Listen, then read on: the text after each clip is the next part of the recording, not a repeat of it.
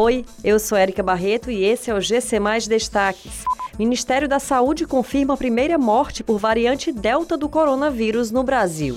Projeto propõe indenizar consumidor por danos ao veículo em estacionamento.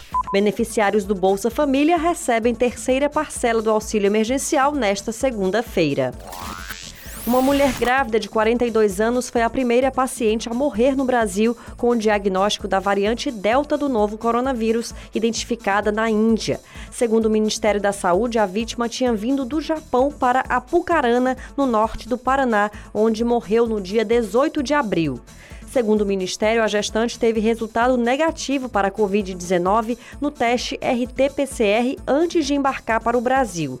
No entanto, a vítima começou a apresentar problemas respiratórios dois dias depois de chegar ao país.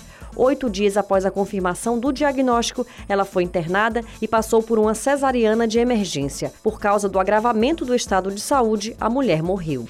Tramita na Assembleia Legislativa do Ceará um projeto de lei que pretende indenizar o consumidor vítima de roubo, furto, arrombamento ou qualquer outro tipo de dano causado no veículo no período que estiver estacionado em área disponibilizada pelo estabelecimento comercial de forma paga ou gratuita.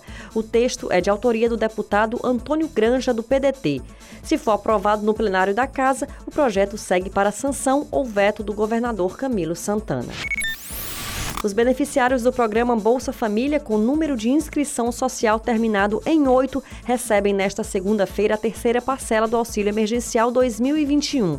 Os recursos podem ser movimentados pelo aplicativo Caixa Tem por quem recebe pela conta Poupança Social Digital ou sacados por meio do cartão Bolsa Família ou do cartão Cidadão. Essas e outras notícias você encontra em gcmais.com.br. Até mais.